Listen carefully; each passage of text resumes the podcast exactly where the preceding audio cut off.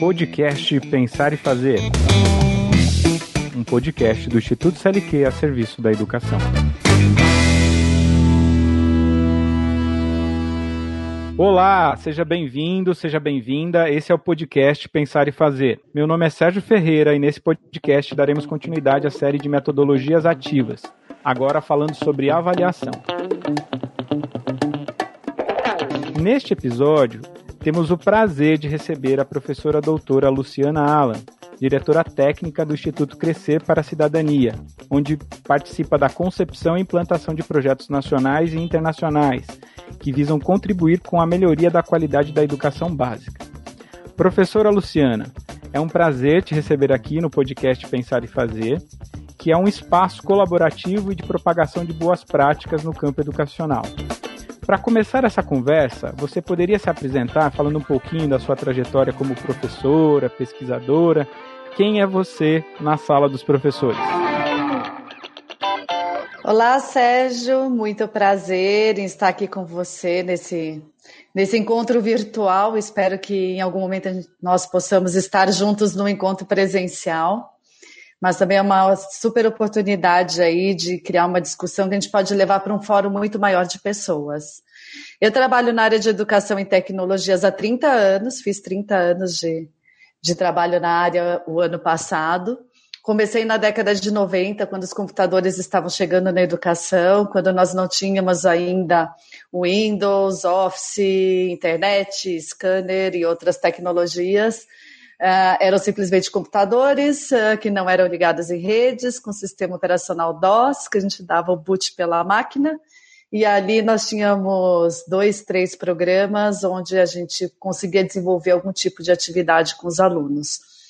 E foi um momento muito rico e de oportunidade assim de aprendizagem, uh, pois estar no laboratório de informática era um ambiente muito criativo, inovador, diferente, onde a gente podia explorar uh, várias uh, atividades diferentes com os alunos com o apoio dos professores.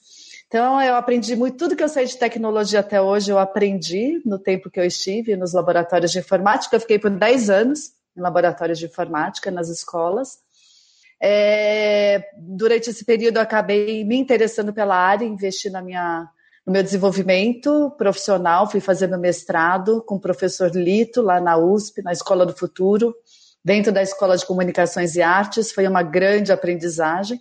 O professor Lito é um americano visionário, que conhecia que naquela época já dizia que um dia nós teríamos uma tecnologia nas mãos, onde a cada dia nós, nós é, receberíamos uma notícia nova e a gente nem podia imaginar né, que um dia nós teríamos esses aparelhinhos aqui que nós temos hoje que permite que nós façamos tantas coisas.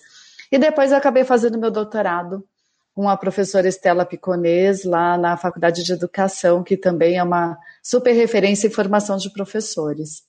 Então, aos pouquinhos eu fui migrando aí da prática de sala de aula para a formação de professores, para a sistematização das minhas práticas. E desde 2000, já há 20 anos, passa muito rápido, eu estou no Instituto Crescer, na direção do Instituto Crescer, aí ajudando a implementar projetos por esse Brasil afora e em alguns lugares, outros lugares do mundo. Então é uma experiência aí. Vamos, a idade traz uma, uma boa oportunidade de uma experiência bem bacana. Ah, é do mimeógrafo a internet super rápida, né? É verdade. É. Legal.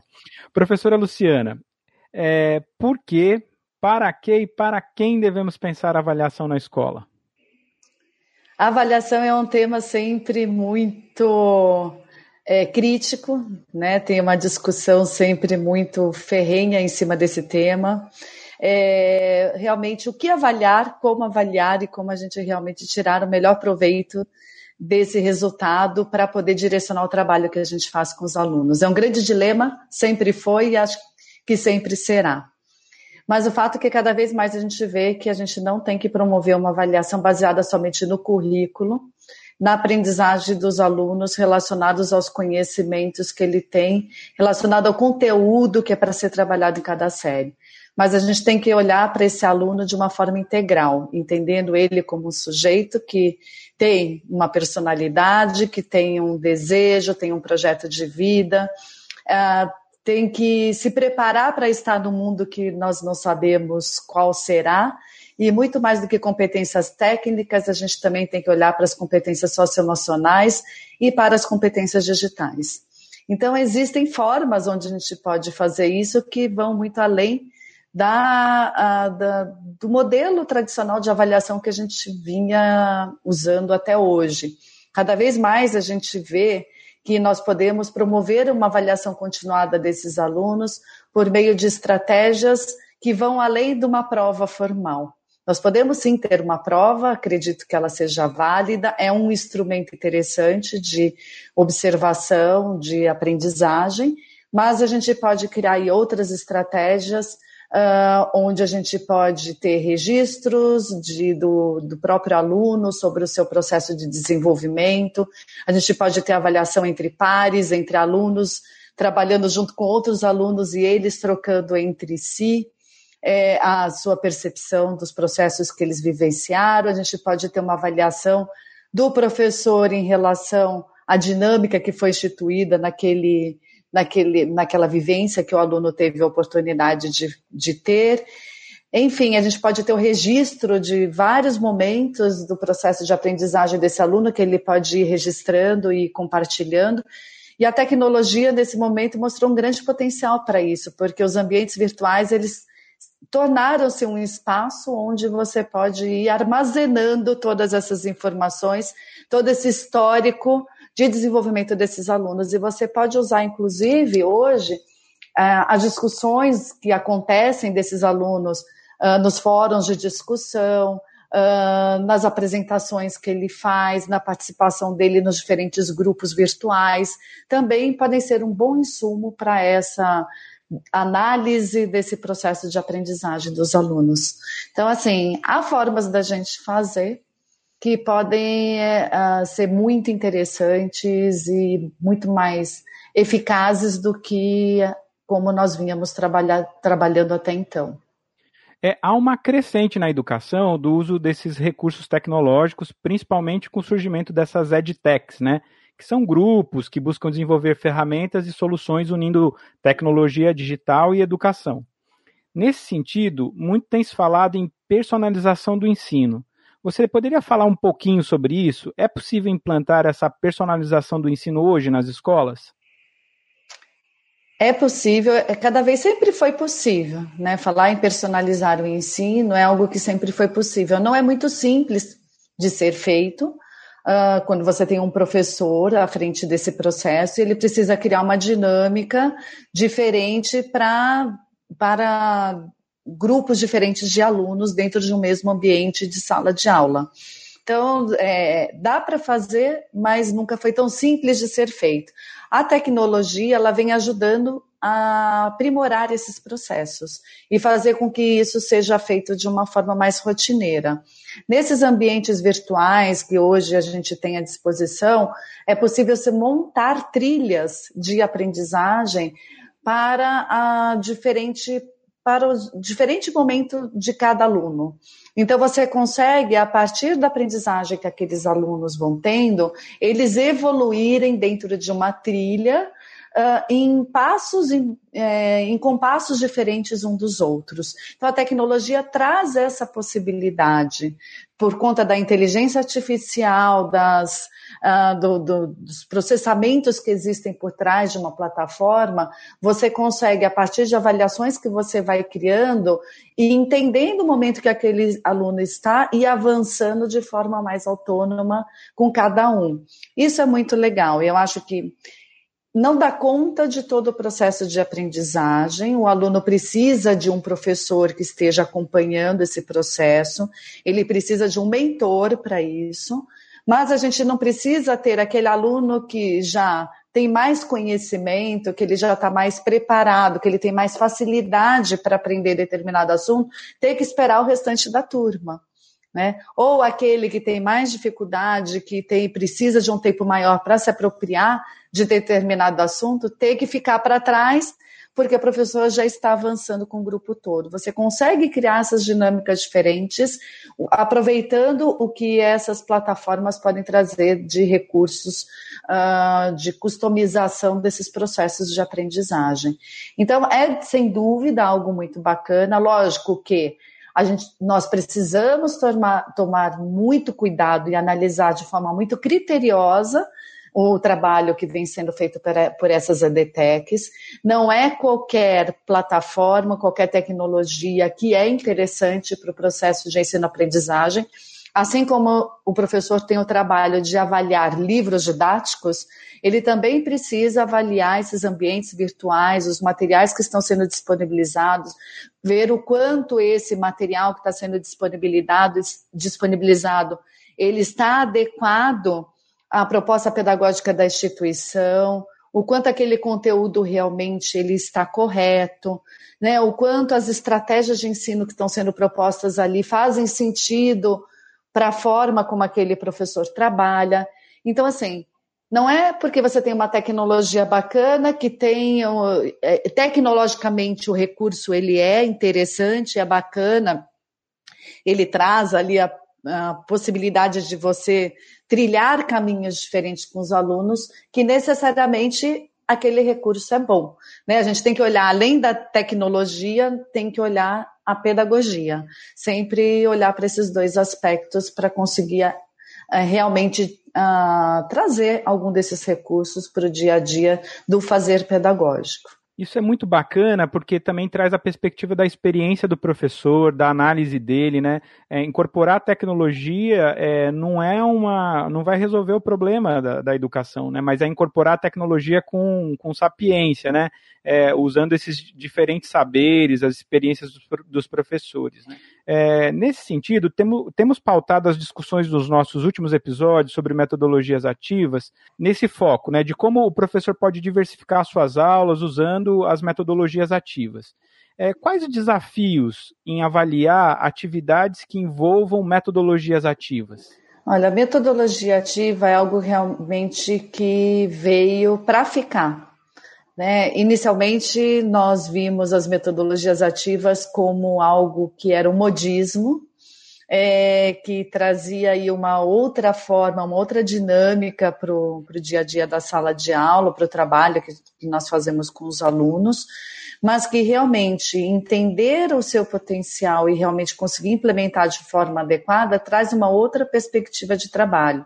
Quando a gente consegue realmente, como é, trazer esse aluno para o centro do processo, pensar em problemas do mundo real, trazer a oportunidade dos alunos usarem tecnologia para poder fazer pesquisa, criar materiais, divulgar suas ideias, suas percepções, trabalhar em equipe, conseguir pôr um tempo delimitado para tarefa. Quando a gente consegue implementar todas essas, uh, uh, essas ter todos esses aspectos envolvidos no trabalho que a gente está desenvolvendo com os alunos, realmente a gente consegue fazer um trabalho que tem que vai ajudar a desenvolver, fazer um desenvolvimento integral desse sujeito e prepará-lo aí para os desafios do mundo contemporâneo. Não é simples trabalhar com metodologias ativas, porque a tendência é sempre a gente querer trazer isso para um formato uh, tradicional, é, e ter um professor estar tá na direção desse, desses encaminhamentos e querer direcionar todo esse trabalho, é, buscar atrelar muito ao currículo que tem que ser implementado naquele momento. É difícil a gente conseguir realmente uh, trabalhar de forma adequada. É uma competência que não é fácil o professor desenvolver.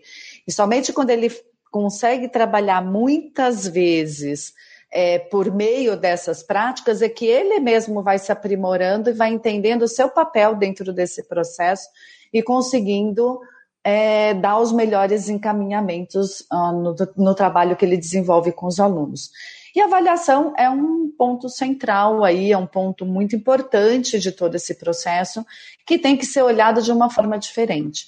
A avaliação que tem sido mais uh, utilizada para trabalhos com metodologias ativas é a avaliação 360 graus. É, então, é uma avaliação onde você é, consegue olhar para o processo que o aluno vivenciou é, de uma forma mais holística, mais completa. O que, que significa isso? É você conseguir, ao longo do processo e ao final do processo, você criar a oportunidade dos alunos fazerem uma metacognição. Ou seja, ele olhar para si próprio e, a partir de alguns indicadores pré-estabelecidos que têm a ver com aquela proposta de trabalho, ele conseguir se enxergar o quanto ele conseguiu avançar naqueles aspectos.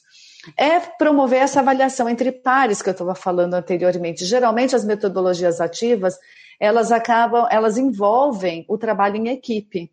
Né, criar grupos de trabalho onde os alunos vão ter a, a, oportunidade de trabalharem juntos. Então, é um momento super importante também desse processo de avaliação, é você criar um momento onde os alunos podem avaliar o trabalho que eles fizeram juntos e se perceber, né, perceber o valor daquela entrega em conjunto e como é que foi o papel de cada um para que aquele, aquele produto fosse constituído. Então, você criar esse tipo de avaliação também. É legal também o professor avaliar o trabalho daqueles alunos e o trabalho individual de cada aluno. E também os alunos avaliarem o trabalho do professor, a mediação que foi feita pelo professor, é, para que eles pudessem, então, é, ter aquele resultado.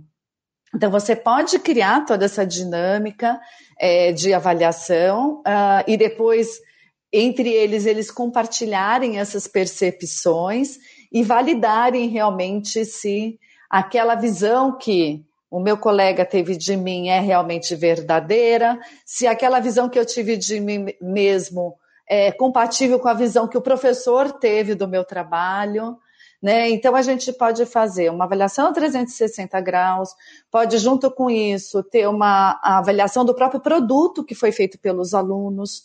Né? Então, sei lá, eles produziram um vídeo, produziram um blog, produziram uma maquete, né, produziram uma apresentação musical, pode não precisa ser só ligado à tecnologia, não precisa ser só o produto desse trabalho com metodologia ativa, não necessariamente é um produto digital.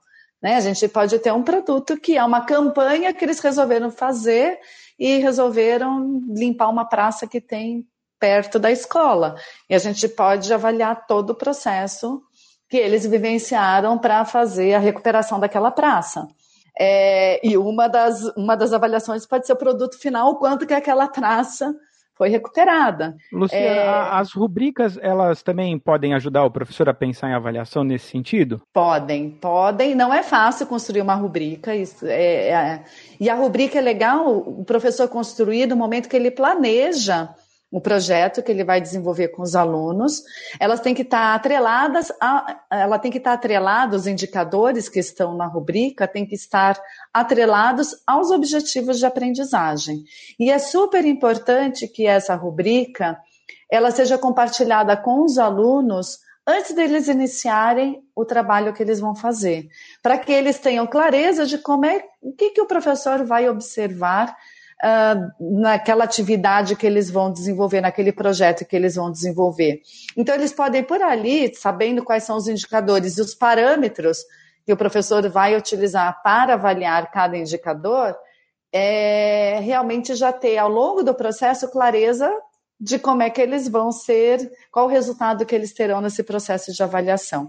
Não é simples fazer boas rubricas também, é um processo de aprendizagem que os professores têm que ter. Só fazendo várias rubricas você vai entendendo o que é um indicador, o que são parâmetros e constru conseguindo construir bons indicadores que estejam atrelados aos objetivos de aprendizagem. Por isso a formação é muito importante também. Não só a prática, ele fazer isso constantemente, mas ele está sempre estudando, é, participando de, de grupos uh, formativos para poder, então, desenvolver e entender melhor todos esses aspectos. É, mais do que nunca, essa coisa da formação ao longo da vida se torna muito presente, né? E a gente precisa debater um pouco mais isso, né? O quão importante é investir nessa formação continuada, né?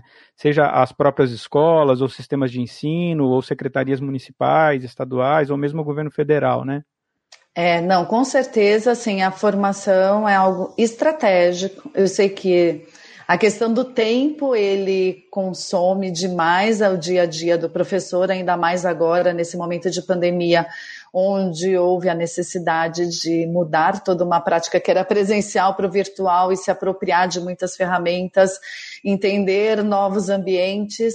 É complexo, é um momento muito difícil que nós estamos é, passando, mas isso não invalida a importância da capacitação. Pelo contrário, mostra que cada vez mais a gente precisa estar preparado para ter uma prática muito diferenciada. E a gente vê que as escolas que vinham investindo em formação de professores, que os professores já estavam mais habituados a usar tecnologia, que esses recursos já estavam mais presentes no dia a dia é, da escola, do fazer pedagógico, essa virada de chave para o virtual foi muito mais tranquila.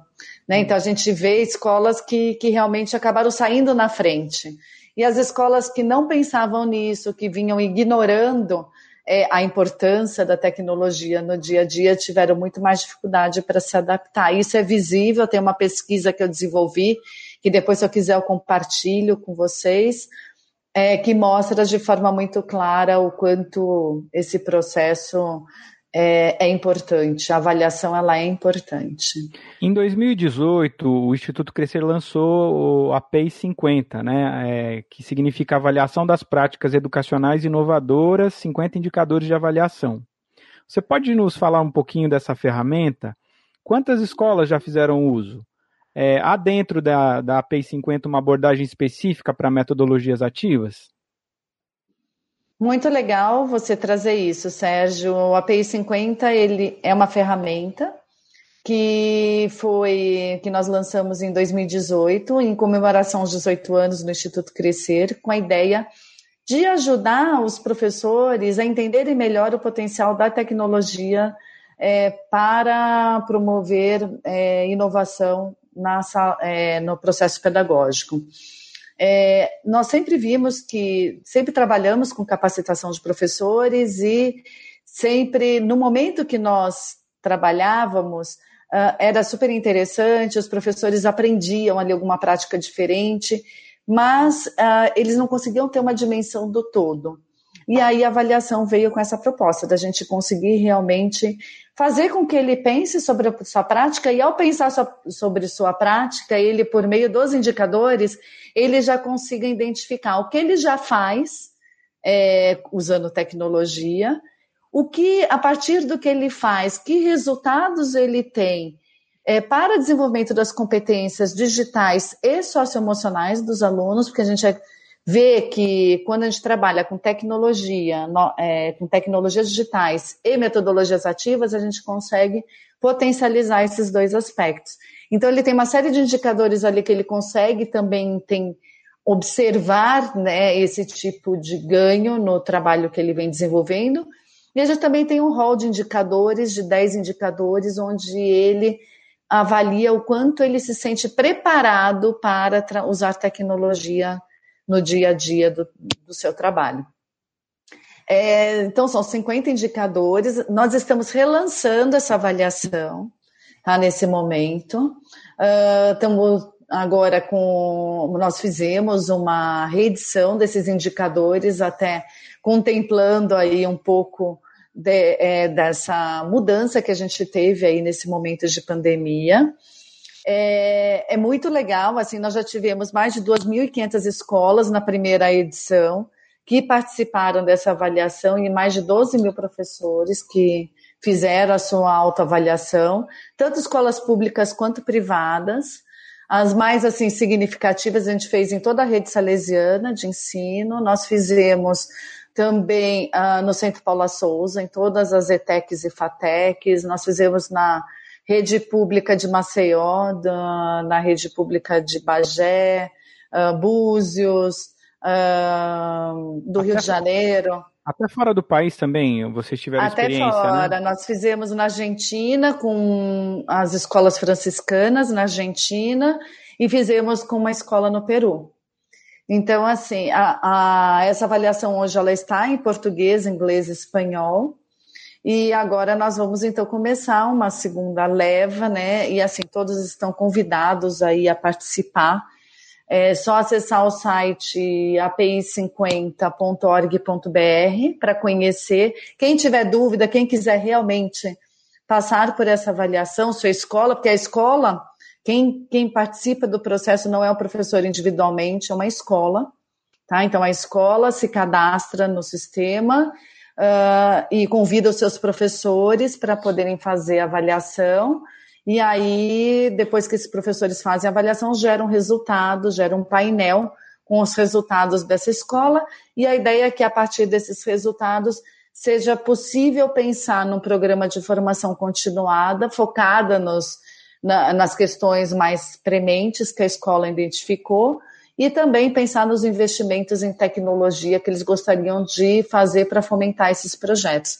Então, no final, a gente espera contribuir para desenho dessas estratégias de formação continuada. Então, fico super à disposição aí, quem quiser e quiser me acionar para poder ah, entender, entender melhor. Que ótimo. É no final do episódio a gente vai dar aqui as dicas aí de como acessar tudo isso, esse material aí para você disponibilizar para quem está nos ouvindo. E quando a gente pensa em aprendizagens sociais e emocionais, que você mencionou aí que a ferramenta permite também um cruzamento com isso, qual é o grande desafio quando se fala em avaliar aprendizagens sociais e emocionais? O grande desafio é realmente criar bons indicadores que permitam que você consiga olhar para esses aspectos e depois você coletar evidências. Tá? Então, assim, você precisa realmente, a gente volta naquela questão, o indicador ele tem que estar atrelado ao projeto. Então, quando você tem uma metodologia ativa, você trabalha por meio da metodologia ativa, você tem uma proposta de trabalho que gira geralmente em torno de um projeto, um projeto que ele vai olhar muitas vezes, na grande maioria das vezes, para um problema do mundo real, onde ele vai dar oportunidade dos alunos trabalharem em equipe, onde eles vão ter oportunidade de fazer pesquisas, dialogar com outras pessoas, é, e provavelmente eles vão construir algum produto a partir dessa experiência. E tudo isso vai resultar em alguns objetivos de aprendizagem curriculares, né? Então esse projeto ele pode estar relacionado a uma questão uh, ambiental, uma questão né, histórica, uma questão. Enfim, é, é, ele pode tá, trazer aspectos do currículo que, nós, que vão ser trabalhados, mas também o professor, por meio da dinâmica que ele vai promover, ele consegue olhar para as oportunidades de competências socioemocionais que ele vai conseguir desenvolver ali. E aí é legal a gente olhar para alguns documentos, como a teoria dos Big Fives, uh, que já tem um rol de competências que ajuda o professor a, a olhar, olha, essas são as competências que o aluno pode desenvolver dentro do socioemocional. Então, ele olhando para aquele rol de competências, ele consegue ver, puxa, no meu projeto eu vou conseguir fomentar esse aspecto, de repente. Então, ele criar esses indicadores e aí, depois disso, coletar evidências. Coletar evidências por meio da observação né, do trabalho que é feito por esse grupo.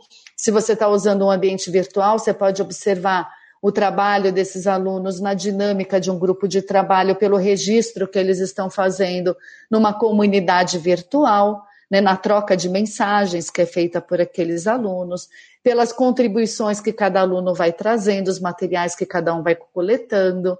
É, enfim, tem várias formas de você ir coletando essas evidências, além da própria avaliação 360 que eu trouxe para você. Então, assim, a gente vai precisar ir pensando essas evidências. As evidências não estão numa prova tradicional, tá? Ela vai estar tá nesses diferentes momentos de avaliação que você vai promovendo, no portfólio que o aluno vai construindo, nesses registros que ele vai fazendo, da sua prática, do, né, dos sentimentos que ele vai tendo ao vivenciar o processo, tudo isso tem que ser registrado e tudo isso é insumo para você conseguir, então, perceber os avanços dos alunos relacionados a esses aspectos. Professora Luciana, quais dicas podemos dar para os professores, coordenadores e diretores de escola que se interessam em ampliar essas discussões que a gente teve aqui em suas escolas? Olha, acho que primeiro assim ter coragem de pensar fora da caixa, né? Conseguir sair daquela rotina que foi instituída e acho que a pandemia trouxe aí uma grande oportunidade para isso. A gente foi obrigado a se reinventar de uma forma muito rápida, sair daquela zona de conforto. Nunca a gente imaginou que teríamos que passar por isso e criar estratégias que nós nunca pensamos antes. Né? Então, acho que a primeira coisa é assim, é pensar fora da caixa, olhar sobre uma perspectiva que você nunca olhou antes, ter coragem para isso. Aí, é realmente entender quem é esse aluno, já que eu vou me propor a fazer algo diferente, então, vamos entender melhor quem é esse aluno que está conosco hoje em sala de aula, o que, que ele pensa, como ele aprende, que perspectivas ele tem para o futuro, né? qual é o seu projeto de vida, para a gente conseguir, então, pensar nas melhores estratégias de ensino para conseguir dar conta de atender essa diversidade de interesses que a gente tem é, né, dentro do ambiente que, de, junto a um grupo de alunos que a gente trabalha. Então, vivenciar mesmo um processo de empatia, de construção da persona, né, entender quem é esse aluno, acho que é um outro aspecto muito legal. Aí, realmente, criar um projeto. Né, ter a coragem de criar um projeto e experimentar, colocar ele em prática. Pode dar certo? Pode. Pode não dar certo? Pode ser que não dê. Mas o legal é tentar, né? Colocar ele em prática. Colocou em prática? Vamos parar e analisar o que, que deu certo, o que, que não deu certo, o que, que a gente faria diferente de uma próxima vez. E, principalmente, por último, eu acho que vale muito a pena, depois de todo esse processo vivenciado, sistematizar e compartilhar. Sistematizar uma prática que foi uma prática exitosa, que ela pode servir de referência para outros professores da própria escola, de outras escolas. Hoje nós temos aí vários espaços, aí, ambientes virtuais, onde nós podemos divulgar o trabalho que a gente vem fazendo e esse trabalho ser uma referência para outros professores. E isso, inclusive, ajuda a melhorar a nossa autoestima. Né? A partir do momento que você vê que outras pessoas estão valorizando aquilo que você fez e reconhecendo aquele trabalho que você fez, é muito legal e acaba te estimulando a inovar cada vez mais. E ver que a partir de uma ideia que você começou, a pessoa criou outra. Eu sou uma professora que eu sempre compartilhei minha prática. Né? Todo mundo fala, ah, Luciana, doutora, diretora do Instituto. Mas hoje eu sou diretora do Instituto, eu sou a doutora Luciana Ala, porque um dia eu estive em sala de aula e eu sempre tive a cultura de sistematizar e compartilhar. E as pessoas foram conhecendo o meu trabalho e usando da minha prática para poder criar outras práticas e compartilhando comigo e a gente trocando muita ideia. Então, eu tenho, né, nesses 30 anos aí, vários professores que viraram grandes amigos e que foram, nós fomos aprendendo juntos, por meio dessa troca e essa rede colaborativa de aprendizagem que nós fomos construindo via Facebook mesmo que acho que foi o melhor canal de comunicação e de relacionamento que nós tivemos aí durante. Hoje a gente tem outros, né? Mas foi nesse espaço principalmente que eu cresci muito junto com muitos professores, criei aquele meu site pessoal, eu mesma criei e eu mesmo mantenho, então assim é algo que eu faço com muito prazer. Uh, ir lá colocando coisas que eu vou achando. Então, eu acho que é esse o processo aí que a gente tem que vivenciar cada vez mais. E se a gente acha, a gente dizer tempo, nunca a gente tem. Mas se a gente considera que isso é importante, a gente vai achar tempo e vai fazer. Tá? E acho que todo mundo que faz isso, ninguém se arrepende, tem seu trabalho reconhecido e fica muito feliz de poder fazer isso de uma forma muito bacana. Luciana, eu quero agradecer muito essa oportunidade de bater um papo com você. Tenho certeza que isso duraria muitas horas para a gente trocar ideias aqui, né? É, caso os nossos ouvintes desejem saber mais sobre o seu trabalho, como eles podem te encontrar? Ah, eles podem me procurar nas redes sociais como Luciana Alan, no Facebook, no LinkedIn, no Instagram. Eu tenho esse site pessoal que é o bit.ly barra Luciana Alan. É, meu e-mail é luciana.icrescer.org.br. Ou seja, qualquer um desses canais, eles me acham. e podem me procurar para poder ajudá-los a, se quiserem, uma escola quiser participar da avaliação PEI 50. Eu estou com uma outra avaliação agora que é de clima escolar, que eu vou compartilhar com você, Sérgio, também, que eu gostaria muito que todo mundo né, que os professores, alunos e pais de ensino médio respondessem para a gente entender realmente como é que está, como é que tá a aprendizagem, o interesse desses alunos do ensino médio, que perspectivas eles têm para o futuro, né, e como é que eles acham que teria que ser o ensino nesse momento para eles.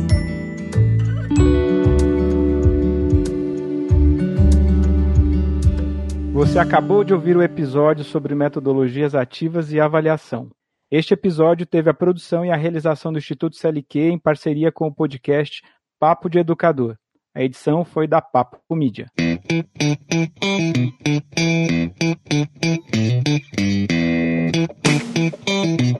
Podcast Pensar e Fazer. Um podcast do Instituto CLQ a serviço da educação.